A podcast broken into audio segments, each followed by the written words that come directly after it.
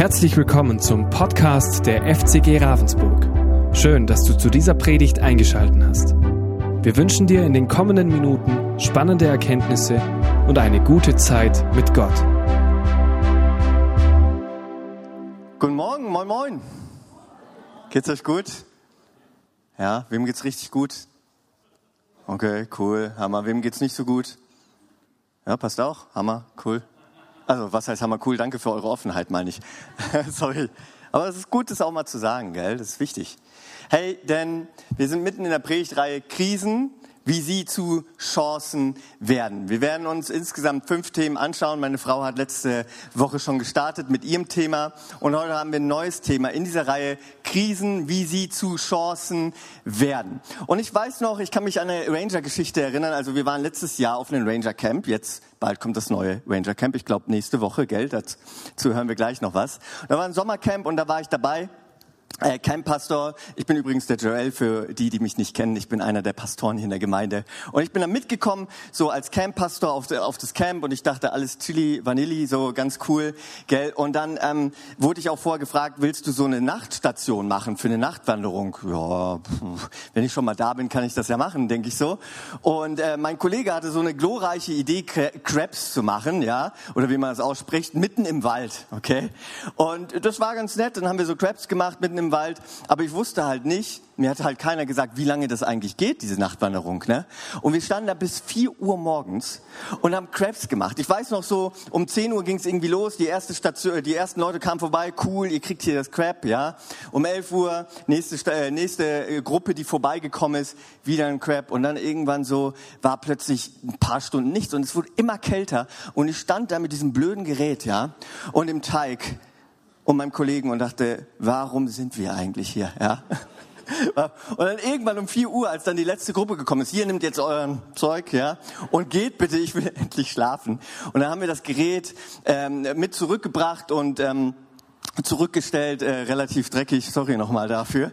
Und äh, dann am nächsten Morgen kam dann die üble Überra äh, Über Überraschung, äh, da hat so ein Fuß gefehlt von dem Gerät, ja. Richtig blöde Sache. Also wirklich, wir haben das dann einfach zurückgerotzt, sorry nochmal Alex dafür, äh, weil wir einfach gar keinen Bock mehr hatten. Und dann fehlte auch noch ein Fuß und mein Kollege ist dann ab, äh, den ganzen Weg abgelaufen, hat den Fuß gesucht und hat gesagt, ich finde einfach gar nichts. Und dann dachte ich, oh, das können wir, das können wir dem Alex jetzt nicht antun, gell? und dann äh, habe ich gesagt, komm, wir gehen einfach nochmal. Und dann meinte er, das brauchen wir jetzt eigentlich, wir sind, ich bin dann schon alles absuchen gegangen, ja. Nee, wir gehen jetzt nochmal. Und dann bin ich los, es war super matschig, weil es nur geregnet hat, wirklich nur geregnet, die fünf Tage, ja. Und dann sind wir losgegangen und vor dem Küchenzelt habe ich einfach gesagt, Jesus, lass uns diesen Fuß finden, ja. Und dann habe ich einfach so in den Impuls gehabt, jetzt guck einfach nach unten. Ja, cool, ich guck nach unten. Und was ist genau da? Ist der Fuß, ja? Und ich nehme den Fuß und konnte den Alex wiedergeben und das war schön. Äh, und wisst ihr, wenn man so das Thema hört, Krisen, wie sie zu Chancen werden, das ist so ein Grundoptimismus irgendwie dahinter. Ne? Und vielleicht bist du hier und sagst dir auch, hey, ihr Christen, ihr habt manchmal nicht mehr alle beisammen, ihr sagt immer, alles muss besser werden. ja. Egal welche Predigt da ist, ja, es ist Krisen, ja, Krisen, ach, die Christen kommen und machen es einfach positiv. Ne? Es muss ja alles positiv irgendwie werden. Wir Christen haben immer Themen, dem etwas Schlechtes und stellen es positiv dar. Wer hat das schon mal gehört von jemandem, abbekommen, so, ja, genau, ihr Christen, immer ihr, die alles positiv sehen wollen. Oder vielleicht bist du auch als Christ hier und sagst heute, hey, ich finde es auch schwierig. Ja? Immer heißt es hier vorne, äh, irgendwas Negatives und dann wird so dargestellt, dass es positiv für mein Leben werden muss, aber ich bin da und irgendwie ist es doch schwierig einfach. Ja, wem geht's manchmal so? Ja, danke, ja, sehr gut, ja.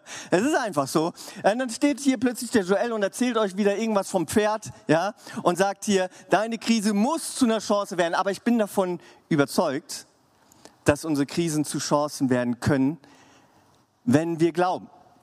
Es gibt die Optimisten, gell, das sagt man so, das wird uns dann auch gerne vor, vorgelegt und sagt, hier, Christen seid immer so optimistisch. Die Optimisten, die sagen einfach, es ist alles positiv. Oder? Egal wie herausfordernde die Situation ist, egal wie aussichtslos oder naiv, die Optimisten, die glauben immer, dass etwas positiv wird. Dann gibt's die Pessimisten, die sehen immer alles negativ, ja. Egal welche Situation kommt, egal welche Herausforderung, auch Corona oder so, die Welt geht unter, alles ist immer negativ, ja. Dann gibt's die, die so positiv sind wie ich, ja. Corona kommt, das wird schon wieder gehen in einer Woche oder so, ja. Äh, und dann gibt's die Realisten, die alles ganz genau überlegen, durchdenken und sagen, ja, okay, vielleicht unter Umständen dann könnte was äh, weggehen, diese, diese Herausforderung und ich muss das oder jenes tun. Und wir Christen werden ganz gern immer da eingestuft, dass wir halt diese naiven Optimisten sind. Aber ich glaube, dass wir nichts von diesen drei sein sollten, aber gerne mal immer wieder dahin tendieren, sondern vielmehr einen Blick haben sollten, den andere Menschen, die nicht glauben, einfach nicht haben können. Denn damals, ja, in Garten Eden, ja, da war ja alles, so sagt man ganz gerne in der Bibel, alles ganz ähm, perfekt, ja. Es war wie so eine Riesenbubble der Garten Eden. Da hat Gott dann einen Mann reingesetzt, ja, hier ich lasse das da unten, ne? ihr wisst, wie ein Mann aussieht. So, und äh, dann hat er eine, eine Frau geschaffen, ihm zur Seite, ja. So, ich identifiziere sie mal so einfach heute, ja. So, genau. Das ist Adam und Eva, ja. Und die hatten sich ganz doll lieb.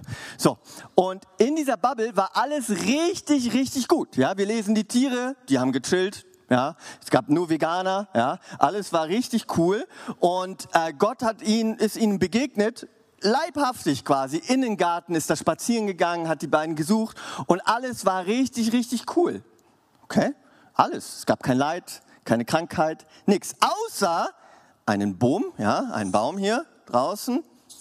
Ja, der war irgendwie besonders schön. Da hing wahrscheinlich ein Apfel dran, ja? Na, nein, natürlich nicht. Aber Äpfel würden uns Deutsche wahrscheinlich verführen, gell? Da hing eine Frucht dran und was ihm die einzige Aufgabe, die sie hatten, hier drin zu bleiben. Und Gott sagte, wenn ihr aber von diesem Baum isst, dann werdet ihr sterben.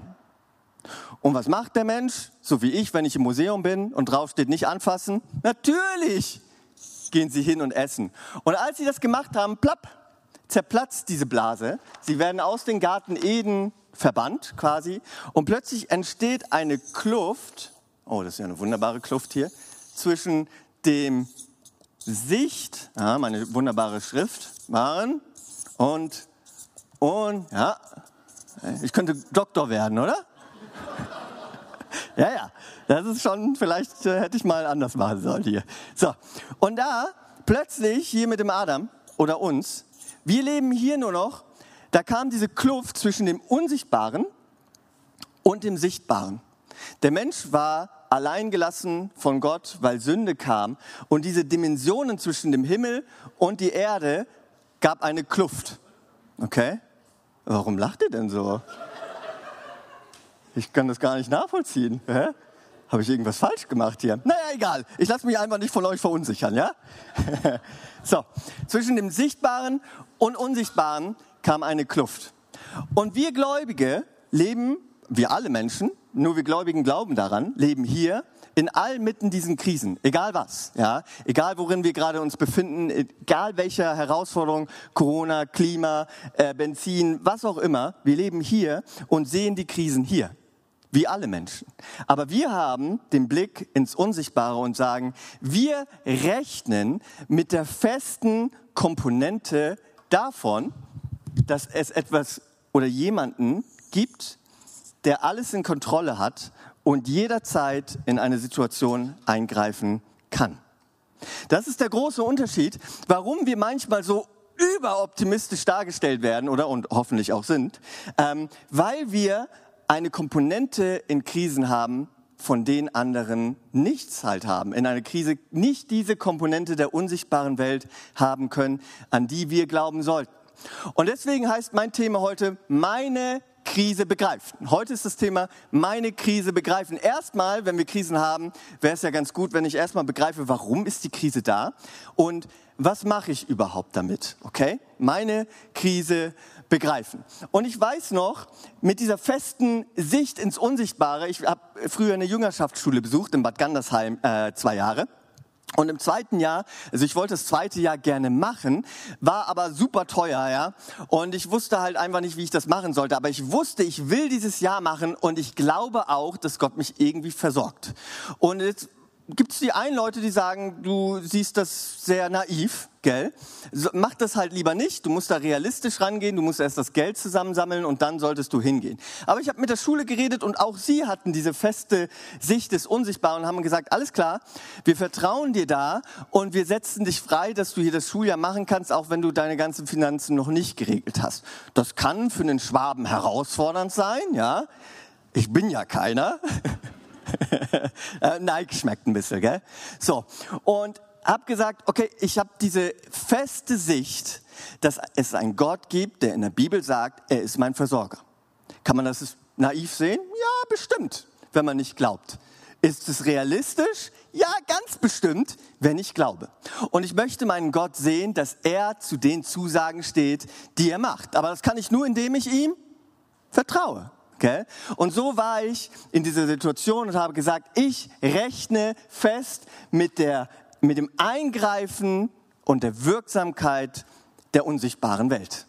Gottes Wirken. Und auch die Apostel, besonders Paulus, hat genau das gesagt und hat gesagt, hey, ich möchte euch mit reinnehmen, dass ihr versteht, warum Krisen zu Chancen werden können und welche Komponente dabei wichtig ist. Und dann lasst uns mal gemeinsam in Römer 5 reinschauen, in unserem Predigtext heute.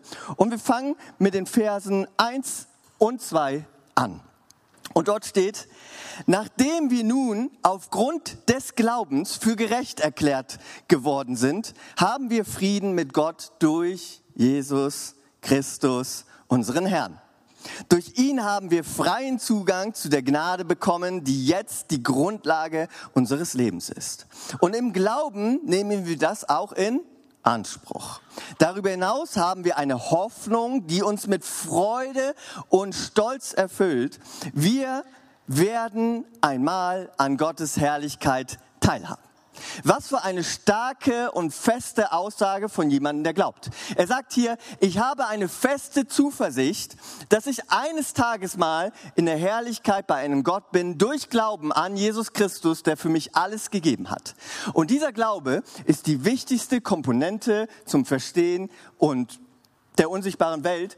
Und diese unsichtbare Welt muss Teil werden von mir, wenn ich glaube. Ich kann das gar nicht voneinander trennen. Hebräer 11, Vers 1 sagt, Glaube ist ein Hoffen auf das, was nicht da ist. Eine feste Zuversicht der unsichtbaren Welt. Es ist so wichtig, dass wir, wenn wir glauben, fest damit rechnen und hoffen und eine Zuversicht haben auf etwas, das wir einfach nicht greifen können. Das dennoch da ist und uns in unserer Krise und in unserer Situation begegnen möchte und will und wird. Aber das kann nur leibhaftig für uns werden, wenn wir glauben. Durch den Glaube. Und deswegen sind wir Christen manchmal auch so hoffnungsvolle oder hoffnungslose Optimisten, weil wir einfach fest daran glauben, dass Gott existiert und eingreifen will. Und deswegen sagt Paulus gleich im Anschluss, folgend daraus, dass er sagt, glaubt, sagt er folgende Verse an seine Gemeinde und auch an uns heute, was wir verstehen dürfen.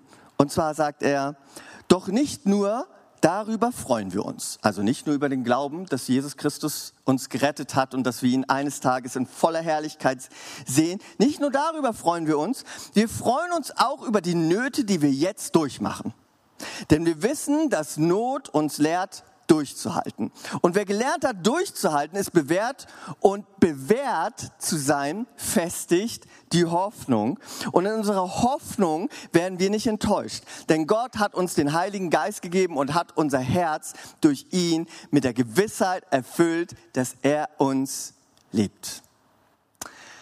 Krasse Aussage, oder? Wir freuen uns um die Nöte, die das Leben so bringt. Hey, wer sagt das auch? Hey, ich freue mich auf die nächste Corona-Welle.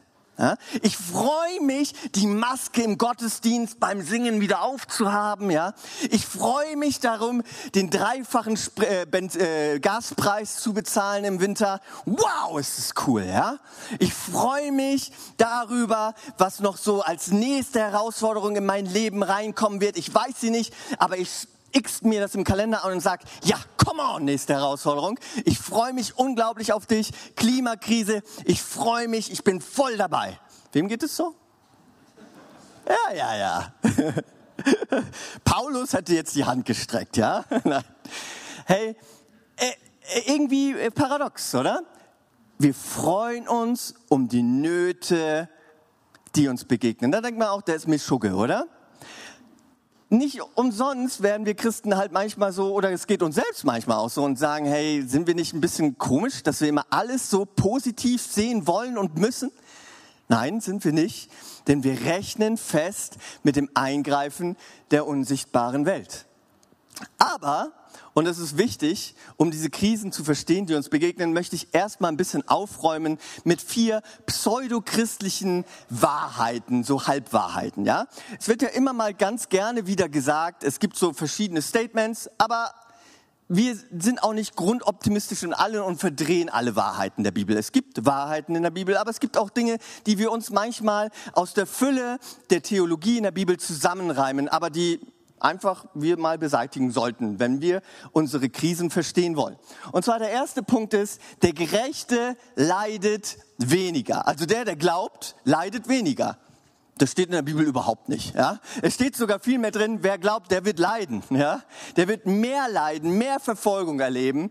Äh, aber manchmal ist es so und man glaubt und sagt, hey, plötzlich erlebe ich einen Sturm und eine Krise in meinem Leben und sage, hä, das geht doch gar nicht. Ja? Kann es sein, dass wir manchmal Gottes Gegenwart davon abhängig machen, wie es uns gerade geht? Ja? Aber das, das ist äh, Blödsinn. Ja? In der Bibel steht leider, wenn wir glauben, müssen wir damit rechnen, dass die Situation um uns herum und für uns tatsächlich auch noch schwieriger werden kann oder sogar wird. Ist nicht so eine tolle News, gell? Na, wofür habt ihr euch da nur entscheidet? Ja? Schön ist, dass Gott ja den Glauben in uns bewirkt, oder? Halleluja. Zweitens, wow, wer hat denn das da hingebaut, ey? So, zweitens, aus den Ausleiden lernt man immer was. Ja, schön wär's, das ist so der volle Dröhnungsoptimismus der Christen. Immer in deinem Leiden, Joel, du hast heute nichts zu essen gehabt, weil du zu lange gearbeitet hast. Gott will dir darin was zeigen, ja? Nein, natürlich nicht. Nicht in jedem Leiden ist etwas Positives drin. Es gibt auch Leiden, das einfach unsinnig ist, ja. Ist einfach so. Okay? Wir können nicht immer etwas leiden, äh, etwas lernen im Leiden. Drittens, alles Leiden hat einen Sinn. Ähnlich wie das davor? Nein, nicht jedes Leiden hat einen Sinn. Manches Leiden fügen wir uns selbst auch zu, indem wir bewusst Dinge machen, die einfach blödsinnig sind. Und dann wundern wir uns plötzlich am Ende, oh Gott, warum hast du das nur zugelassen? Ja? Du hast gesagt, ich soll äh, ich soll gut mit meiner ähm, Partnerin umgehen, aber ich habe sie die ganze Zeit nur betrogen und jetzt hat sie mich verlassen. Gott, warum bist du halt so schlimm zu mir? Ja? Nee, manches Leid fügen wir uns selber zu und hat keinen Sinn, weil wir es uns selbst zugefügt haben. Deswegen, Leiden hat nicht immer einen Sinn. Und viertens, Leiden ist illegal, auch ganz gerne eine Aussage von uns, oder? Wenn du glaubst, darfst du nie wieder leiden. Ja? Du wirst immer gesund werden. Du musst nur genug glauben, du musst nur genug das tun oder jenes tun. Aber wenn du leidest in deinem Leben, dann ist entweder Sünde in deinem Leben oder du hast irgendwas falsch gemacht oder du musst herausfinden, was es ist. Nee. Es gibt manche Dinge, die man herausfinden kann. Aber grundlegend ist Leiden nicht illegal. Leiden gehört zum Christenleben dazu. Auch Jesus Christus litt am Kreuz bis in den Tod. Alle seine zwölf Jünger sind an der Verfolgung gestorben. Leiden ist nicht illegal. Krank werden ist auch nicht illegal. All das gehört leider zu dem Leben auch eines Christen dazu. Auch wenn Gott uns, da sind wir beim Thema, genau in diesem Leid und in diesen Krisen der Welt mit seiner Herrlichkeit ein Stück weit schon heute begegnen möchte. Aber wir sind weltfremd, wenn wir all diese Dinge behaupten oder wo wir uns glauben wollen, obwohl das Du wirst nur daran zerbrechen am Ende, ja? Du wirst nur daran zerbrechen, wenn du glaubst, dass du immer geheilt werden wirst und am Ende nicht geheilt wirst, wenn du extrem krank bist. Dann wird dein Glaube irgendwann wanken, ja? Und in so vielen anderen Dingen. Gott möchte schon heute sein Himmelreich uns hier präsent machen, aber leider noch nicht in seiner ganzen Fülle. Aber vielmehr sagt Paulus auch, Leben ist super, Sterben ist mein Gewinn. Ja, klingt wieder grundoptimistisch hier von Paulus, ne? Aber am Ende sind wir in einer Welt, wo wir leiden werden.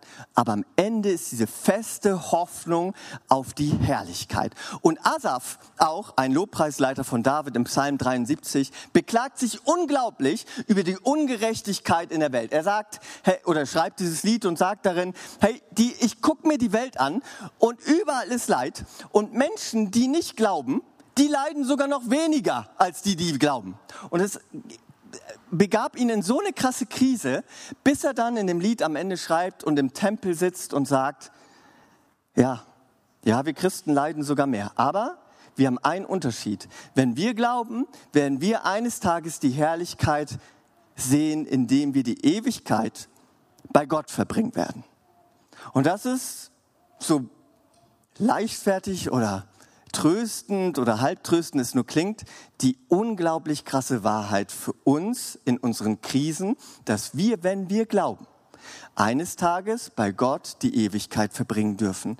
Und das darf uns auch in jeder Krise, egal wie hoffnungslos sich die Welt manchmal verfinstert, wenn Krieg ausbricht, darf es uns die Hoffnung geben, wir werden, wenn wir sterben, bei Gott sein. Das ist unsere feste Zuversicht. Das ist unsere Hoffnung, unser großer Unterschied, der uns Christen in Krisen Hoffnung geben darf mit anderen Dingen. Selbst wenn Ungerechtigkeit uns und dieser ganzen Welt widerfährt und wir es nicht verstehen können.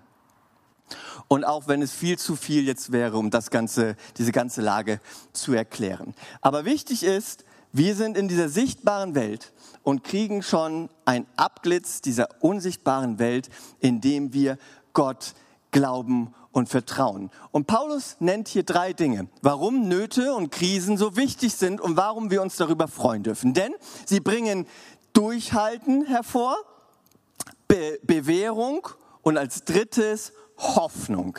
Durchhalten, Bewährung und Hoffnung bringen sie hervor.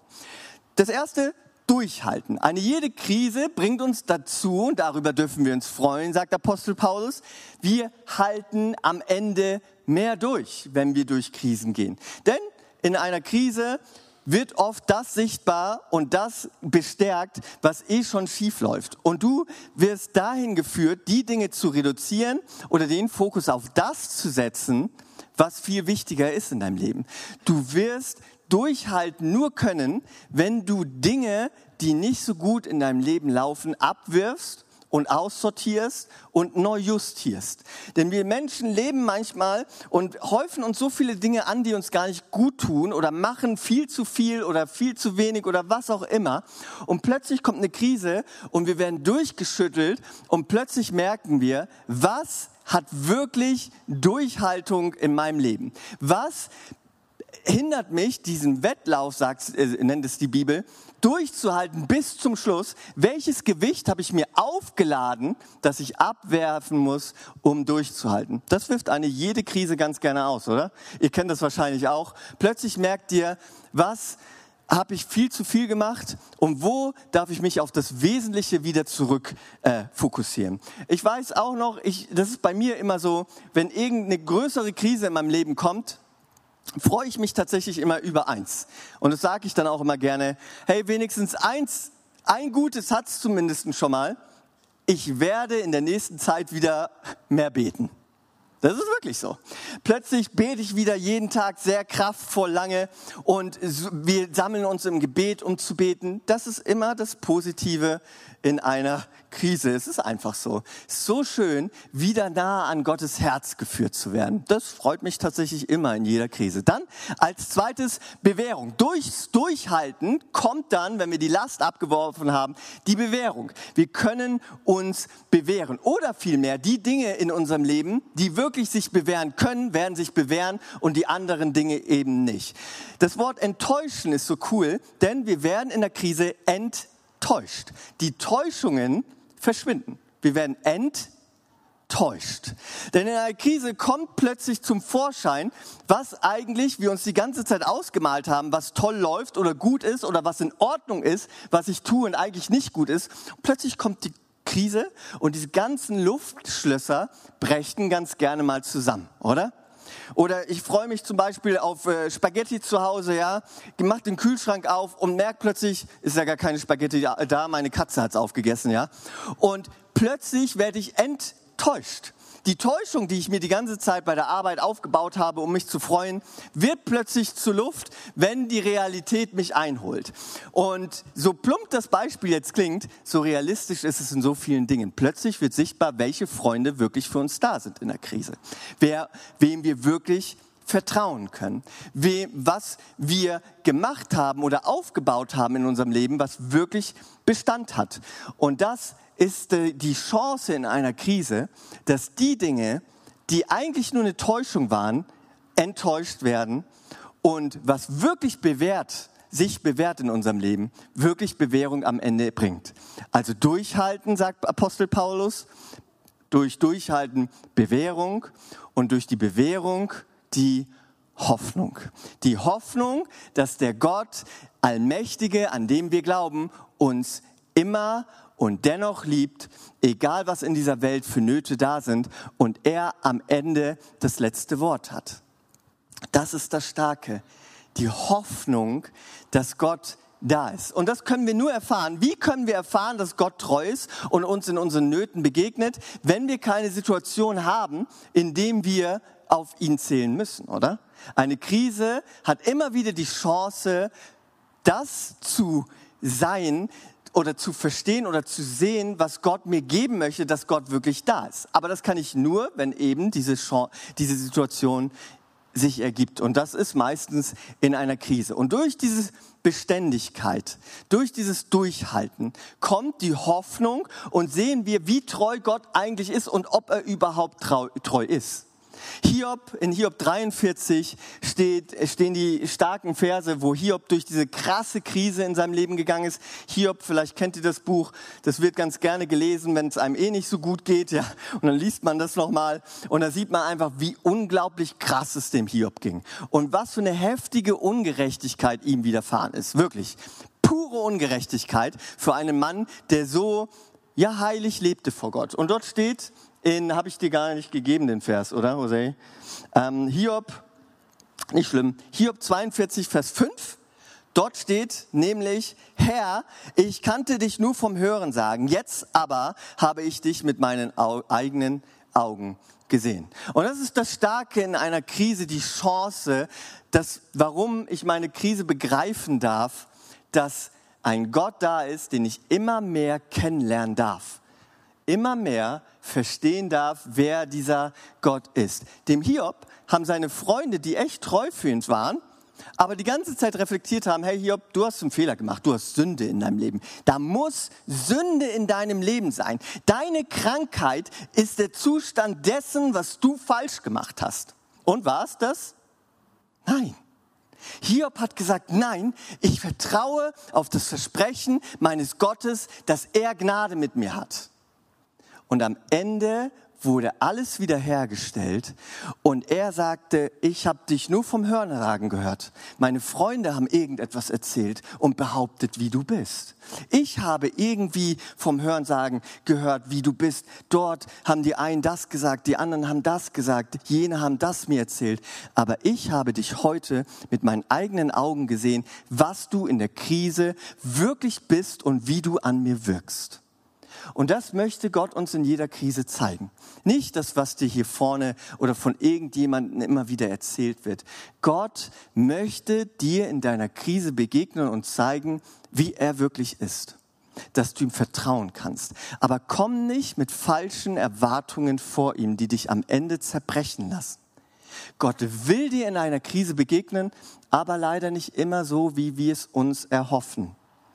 Ja, Bewährung, Durchhalten und Hoffnung. Hoffnung, dass es einen Gott gibt, der in der Krise am Ende für mich da ist. Deswegen dürfen wir ein Mindset haben, das ganz anders ist als eine Kuh. Ja?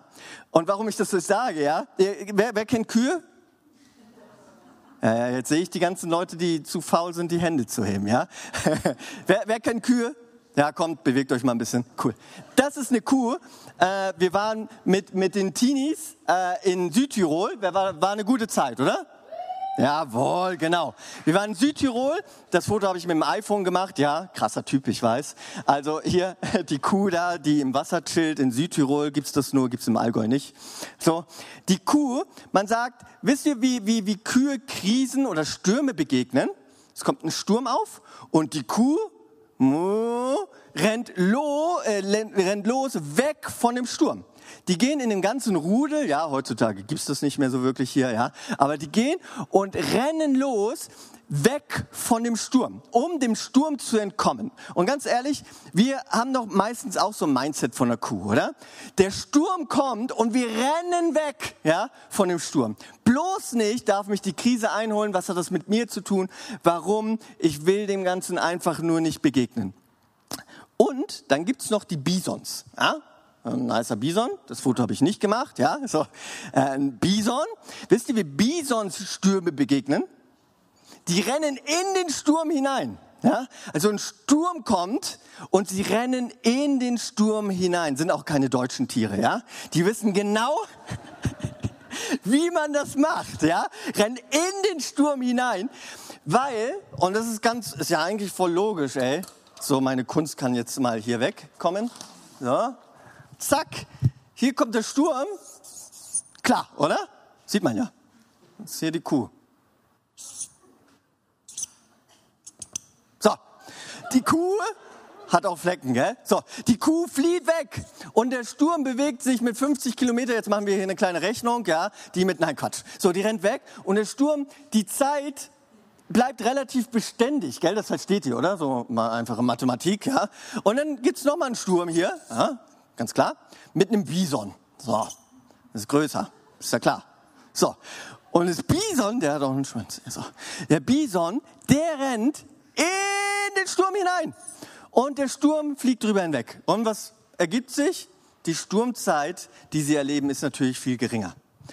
Kühe sterben viel mehr in dem, wie sie äh, Stürmen begegnen, als Bisons. Bisons überleben viel mehr, vielleicht weil sie auch dicker sind. Aber ähm, Fakt ist, dass wir unser Mindset ja, umändern dürfen zu nicht mehr Gewicht, sondern wie wir dem Sturm begegnen können. Hey, 10% unseres Lebens sind Krisen und 90%, wie wir ihnen begegnen. Das ist einfach so. Wie wir in der Krise leben.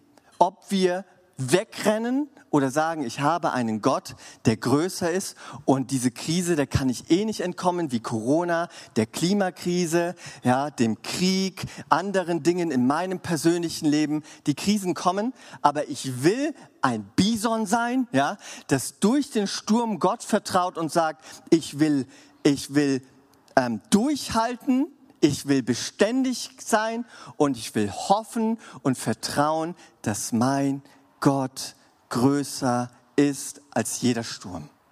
Das ist die feste Zuversicht, die wir Christen haben dürfen und warum Krisen für uns zu Chancen werden dürfen. Sie dürfen für uns zu Chancen werden. Was für ein riesiges Geschenk einfach. Und wie kann das für uns zu einer Chance werden? Ich möchte den Vers noch zu Ende weiter vorlesen im Römer 5, wo Paulus halt gleich andockt und das ist, das ist der Kern von allem. Und zwar Vers 6 bis 11. Jetzt hört gut zu, ja, ich lese es nur einmal vor, ist ein bisschen länger, aber hört richtig gut zu, seid nicht abgelenkt. Christus starb ja für uns zu einer Zeit, als wir noch ohnmächtig der Sünde ausgeliefert waren. Er starb für Menschen, die Gott den Rücken gekehrt haben. Nun ist es ja schon unwahrscheinlich genug, dass jemand sein Leben für einen unschuldigen Menschen opfert. Eher noch würde man es vielleicht für einen besonders edlen Menschen tun. Gott hingegen beweist uns seine Liebe dadurch, dass Christus für uns starb, als wir noch Sünder waren. Deshalb kann es jetzt, nachdem wir aufgrund seines Blutes für gerecht erklärt worden sind, keine Frage mehr sein, dass wir durch ihn vor dem kommenden Zorn Gottes gerettet werden. Wir sind ja mit Gott durch den Tod seines Sohnes versöhnt worden, als wir noch seine Feinde waren dann kann es doch gar nicht anders sein, als dass wir durch Christus jetzt auch Rettung finden werden. Jetzt, wo wir versöhnt sind und wo Christus auferstanden ist und lebt. Aber es ist nicht nur diese Hoffnung, die uns mit Freude erfüllt. Nein, es ist auch die Tatsache, dass wir durch Christus schon jetzt Versöhnung empfangen haben. Und Dafür preisen wir Gott durch Jesus Christus, unseren Herrn. Schon jetzt durch Christus. Hey, er ist uns begegnet, als wir noch Sünder waren, als wir noch in der Sünde lebten, als wir nichts verdient haben. Auch heute, wir verdienen gar nichts. Die Gnade Gottes ist ein unwahrscheinlich großes Geschenk für dich und für mich. Und er starb für uns am Kreuz, damit wir vor dem Zorn Gottes am Ende und in dieser Welt einfach Bestand haben können.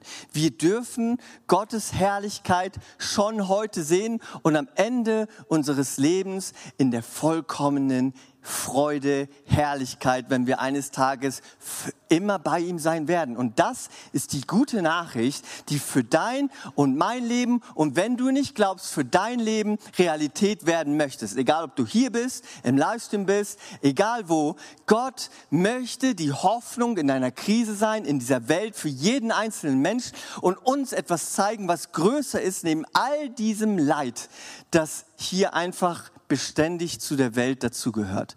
Nämlich seine Liebe, die er gegeben hat und für uns auch am Kreuz litt.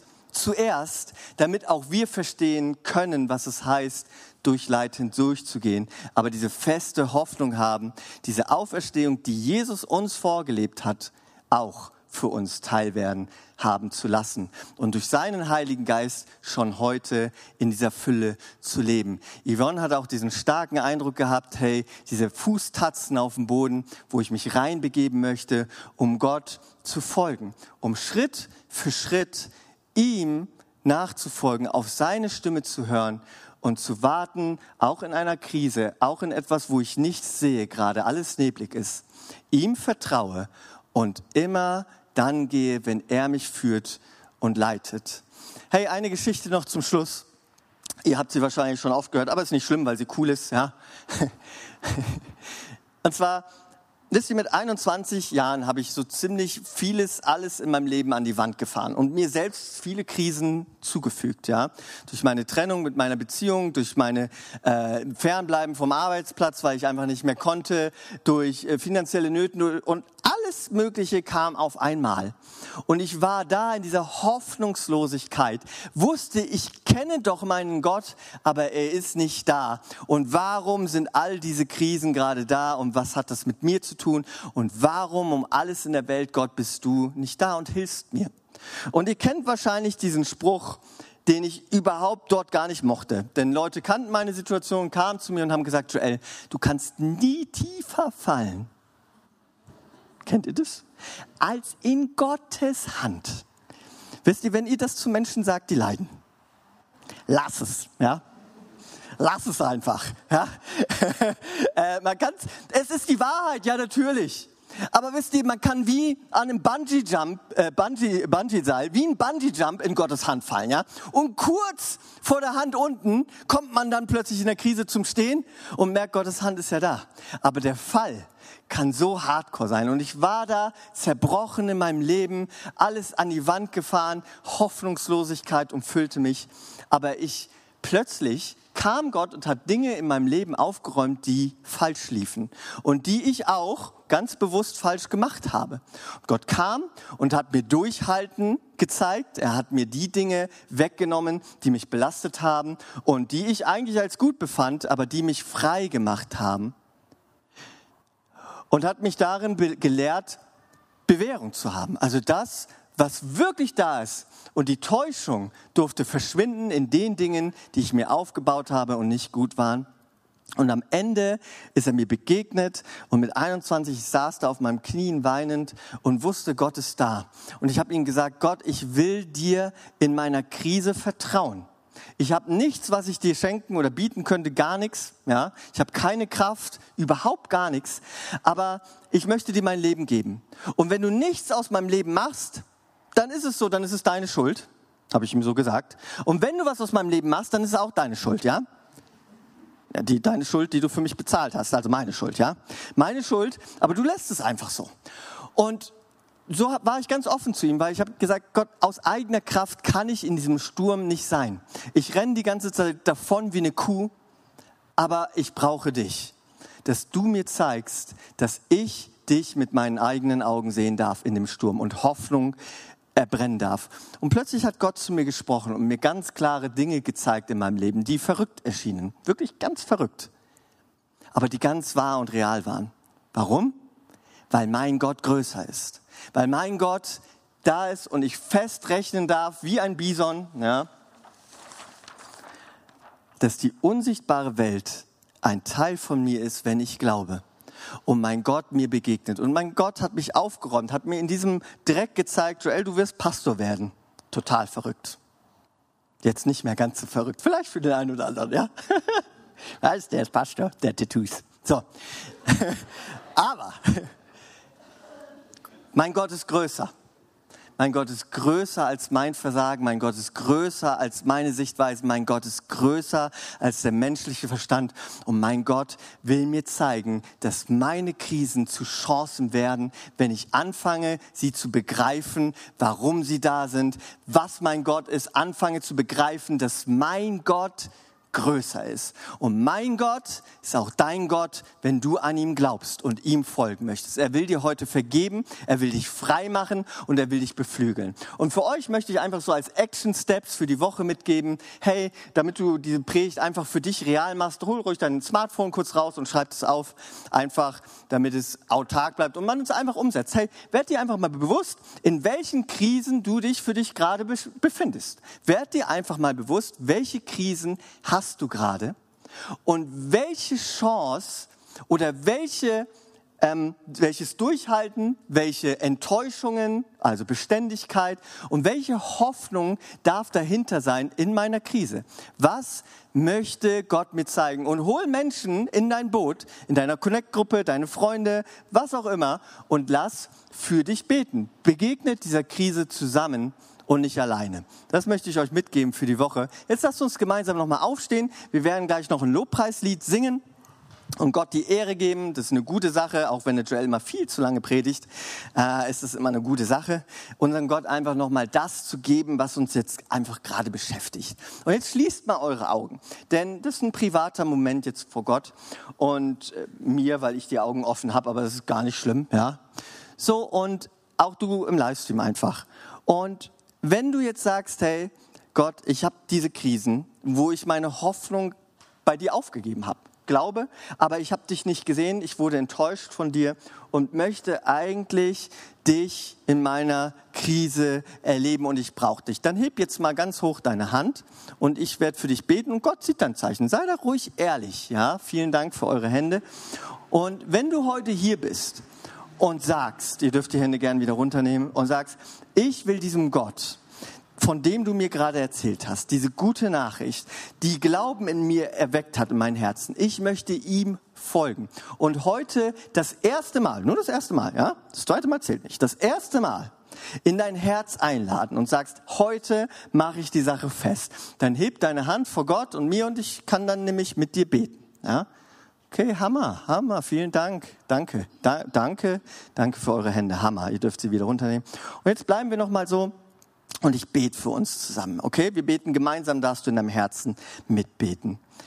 Vater, ich danke dir von ganzem Herzen, dass du unser Gott der Krisen bist. Du bist der größte Krise der Menschheit begegnet, indem du gesagt hast, ich will durch das Leid hindurchgehen. Ich will durch das Leid, um das Leid der Menschen irgendwann in Ewigkeit zu nehmen. Gott, uns uns beschäftigen so viele Dinge gerade, so viel Unterschiedliches. Und Gott, wir brauchen dich einfach. Zeig du uns deine Hoffnung, die du uns geben möchtest in den Krisen. Und Gott, ich möchte dich bitten, da wo Enttäuschung gekommen ist, auch auf dich, dass du diese Enttäuschung nimmst und diesen Menschen neu zeigst, dass sie dir vertrauen können. Und nimm die Halbwahrheiten, die wir glauben, und lach uns einfach auf an dem, was du wirklich für uns hast, Gott. Und alle Menschen, die hier ihre Hand gehoben haben vor dir, du siehst sie, gerade das Party im Himmel, ja. Und wir wollen dich einfach feiern, dass du heute Wunder wirkst in unserem Herzen. Und zwar das Wunder, dass uns unsere Sünde vergeben wurde und dass wir erkennen, dass wir Sünder sind. Daran glauben wir. Und das wirkst nur du, Gott. Nur du kannst das. Und danke, dass du diese Menschen jetzt einfach mit deinem Heiligen Geist versiegelst und dass sie an dich glauben dürfen. Was für ein großes Geschenk. Und jetzt, wenn du hier bist und deine Hand gehoben hast für diesen Gott, dann bete ganz kurz mal in deinem Herzen, ich werde dir heute folgen. Danke, dass du mir vergibst und mich trotzdem liebst. Amen. Wir hoffen, diese Predigt konnte dich für deinen Alltag ermutigen. Wenn du Fragen hast, kannst du gerne eine E-Mail schreiben an info@fcg-rv.de oder besuche unsere Homepage auf www.fcg-rv.de. In diesem Sinne wünschen wir dir eine gesegnete Woche und bis bald.